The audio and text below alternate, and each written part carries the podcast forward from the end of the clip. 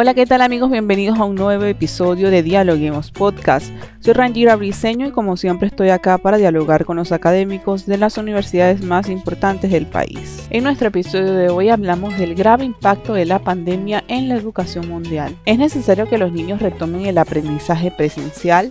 ¿Qué se espera ahora en el Ecuador tras la decisión tomada por autoridades educativas quienes piden posponer las clases presenciales tras la ola de contagios por Omicron? Esta y otras interrogantes las responde Soledad Mena, docente de la Universidad Andina Simón Bolívar, con quien estaremos analizando este tema en Dialoguemos Podcast. Bienvenida a Dialoguemos Podcast. Buenas, muchas gracias. ¿Qué dejó la pandemia en los niveles educativos del Ecuador? Yo estoy así muy, muy, muy, muy apenada porque la situación de la pandemia, dos años de no contacto directo con los estudiantes, pienso que ha dejado una, una huella, una huella que no sé si la vamos a poder solventar. Se necesita una voluntad política total para poder enmendar todo el daño que ha causado esta pandemia en educación. Bien, según las Naciones Unidas, ¿verdad? De acuerdo a lo que planteaba, en un monitoreo de lo que hace este fondo, nueve de cada diez hogares ecuatorianos, los niños han mejorado su estado anímico con, retorno, con respecto al retorno a clases. Y en ocho de cada diez familias, los escolares se sienten más motivados a aprender. ¿Cómo lo ha visto usted desde el punto de vista educativo? Yo creo que, que indudablemente, ¿no? La educación eh, presencial, ¿no es cierto? el estar con sus compañeros, socializarse a los estudiantes, pues eso les es indudablemente es importante para ellos, importante para su desarrollo, para su aprendizaje, estar con otros.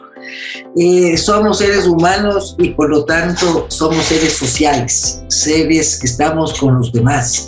Entonces, eh, el aislamiento, la, el, hacinamiento, porque no todas las personas tienen casas con patio, jardines, sino vivimos en, en espacios muy reducidos y muchas veces somos tres, cuatro, cinco, ¿no es cierto? Los miembros de la familia que tenemos que convivir, a veces espacios muy estrechos. Eso también nos baja, eh, es, es, producto también de una, de un, produce se puede producir relaciones más violentas también, intransigentes. Entonces, esta, esta situación hace que indudablemente el estar nuevamente en la escuela sea un factor importantísimo para los aprendizajes, para los estudiantes. Indudablemente creo que eh, para la eh, educación inicial, estar con otros, relacionarse con sus amigos, son aprendizajes que no se logra con la digitalización, con el enfoque, con las herramientas digitales. ¿Hubo un retroceso en la parte educativa con la pandemia?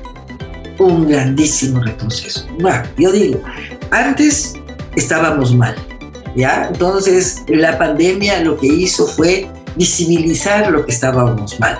Pero más que esto, ahora lo que ha pasado es que la gente, los, los, muchas familias dicen, ¿para qué la escuela si no aprenden nada? Mejor no. Entonces ahora hay un descontento, una, un desencantamiento por parte de las familias para que los estudiantes vayan a las escuelas. Entonces esto sí se hace muchísimo más grave, especialmente en las áreas rurales. En las áreas rurales en donde ir a la escuela era, era, tenía, ya había una práctica, ¿no es cierto?, de, de caminar, de movilizarse. Entonces se pierde esta práctica durante dos años y retomar nuevamente es complejo, es complejo. Yo los papás ya no creen, ya, no, ya han perdido confianza con la educación. Y porque la educación tampoco no podemos decir que ahora ha cambiado, sino que sigue igual que antes.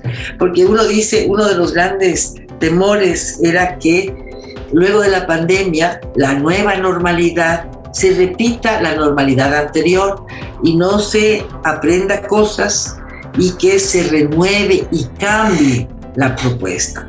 Pero no, estamos repitiendo. Vamos a la escuela y tenemos el mismo escenario que teníamos antes. ¿Cuáles van a ser las consecuencias de todo esto? No se cambia. Yo, yo, a mí, a mí me da, o sea, ¿qué es? O sea, yo digo, en gran parte, en, en, contextos en donde hay una orfandad, una desidia, es que estamos influenciados, no tenemos un futuro, no tenemos, no hay, no hay un futuro, sino una, una sobrevivencia que cada vez es más difícil.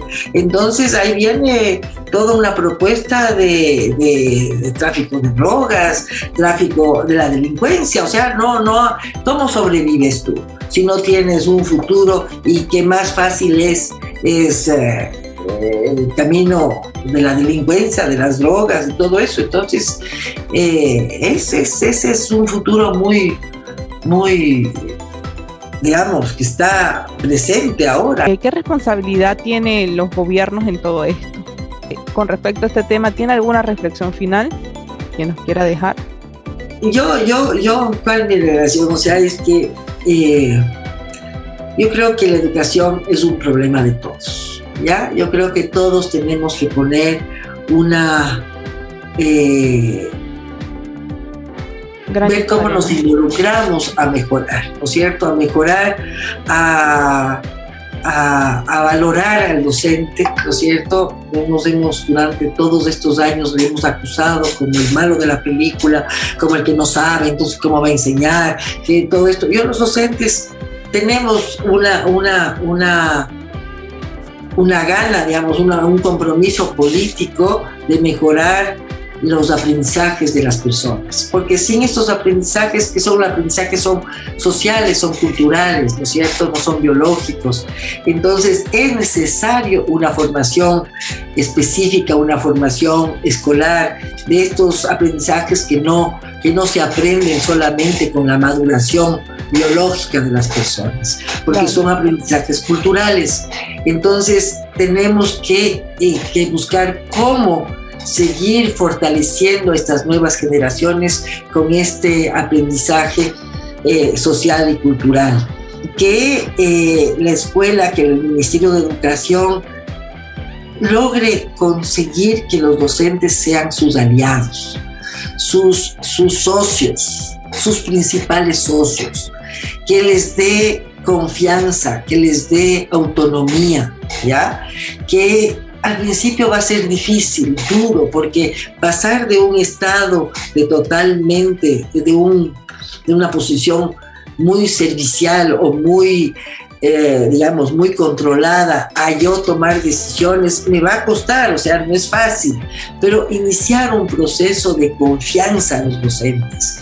En el territorio son ustedes los únicos que pueden sacar esto adelante. Hagámoslo colectivamente, no individualmente, colectivamente. En este grupo de escuelas de este sector, pues reunámonos, busquemos, busquemos cómo apoyarnos mutuamente para que eh, logremos que este proceso eh, no salga, o sea, que los estudiantes tengan algo de educación.